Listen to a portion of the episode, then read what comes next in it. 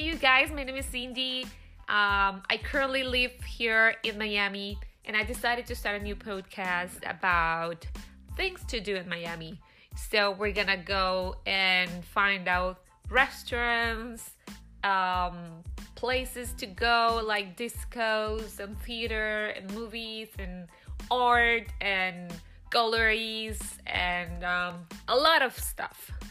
Um, anyways, uh, today I would like to talk to you about Micro Theater Miami. This is a rapid fire movement through Rising Action Climax um, and allows audience members to see several shows during a short period of time. Each five weeks, there is a new season, and the upcoming seasons are Catch Me on Social Media and The Best of Micro and Micro Musicals, and among others. Micro Theater was founded in Miami in 12 in sorry 2012 is a project presented by Centro Cultural Español and has created a meeting place where people can enjoy theater in a different and relaxed way. Micro theater is intended to support local creativity and engage the community of Miami and surrounding neighborhoods in various artistic disciplines from different cultures and periods. Uh, this is a great way to spend your nights.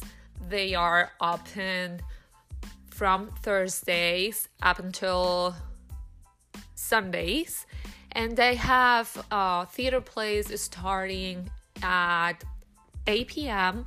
up until 12 o'clock, I believe. Yes, and um, they have Spanish theater plays and English theater plays. So you guys are more than welcome to go. Uh, the tickets are really cheap. They are six dollar each, so it's a great, great space to go and uh, spend a beautiful night. Um, meet people, uh, get together, eat something, have a couple of drinks, laugh with the place, um, uh, probably cry with the place.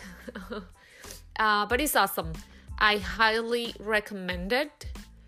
Um, and enjoy. I hope you guys go.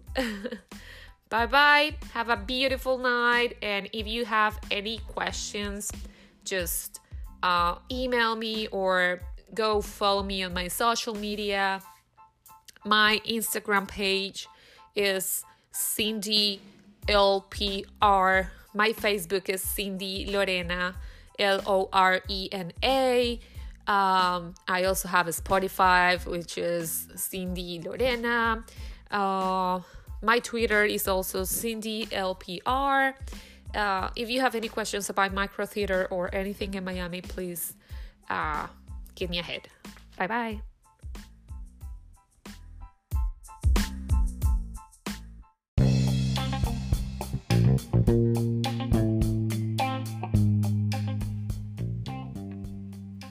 Hello, you guys. Good afternoon. This is Cindy from the paradise city of Miami. It's 5:50 p.m. and it's August 29th. We're preparing to receive a hurricane, and I decided to talk about that. How we Miami people prepare for this hurricane. We're crazy, just like the weather.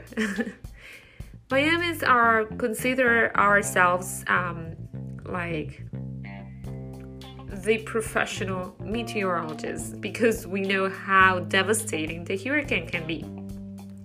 And instead of panicking, um, in the moment we receive the warning on or when a storm intensifies, we lament canceled social plans, reschedule Tinder dates, and plan a hurricane party with our friends.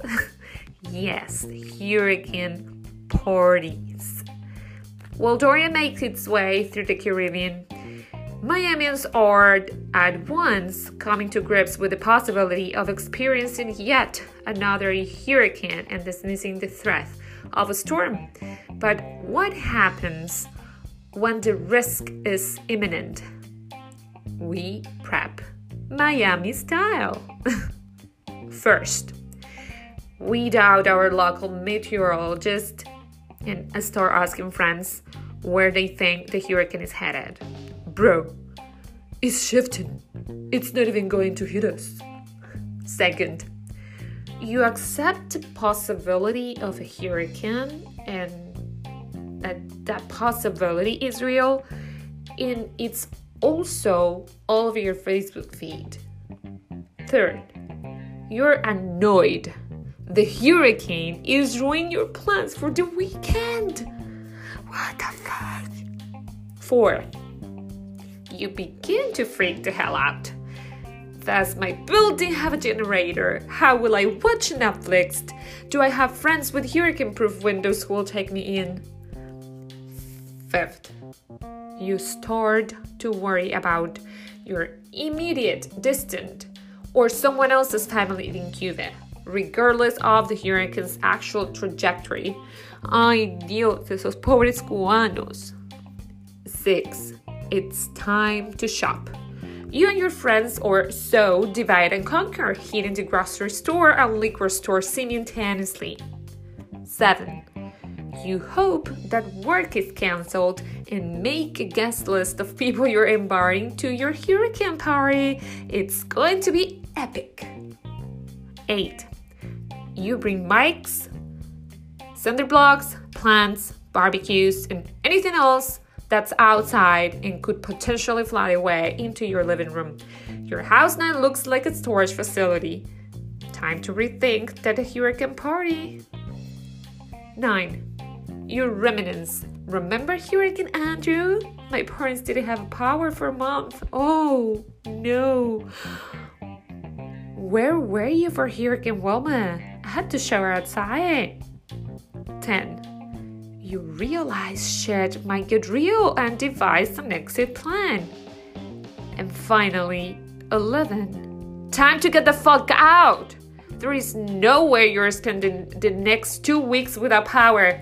Hasta luego, Miami.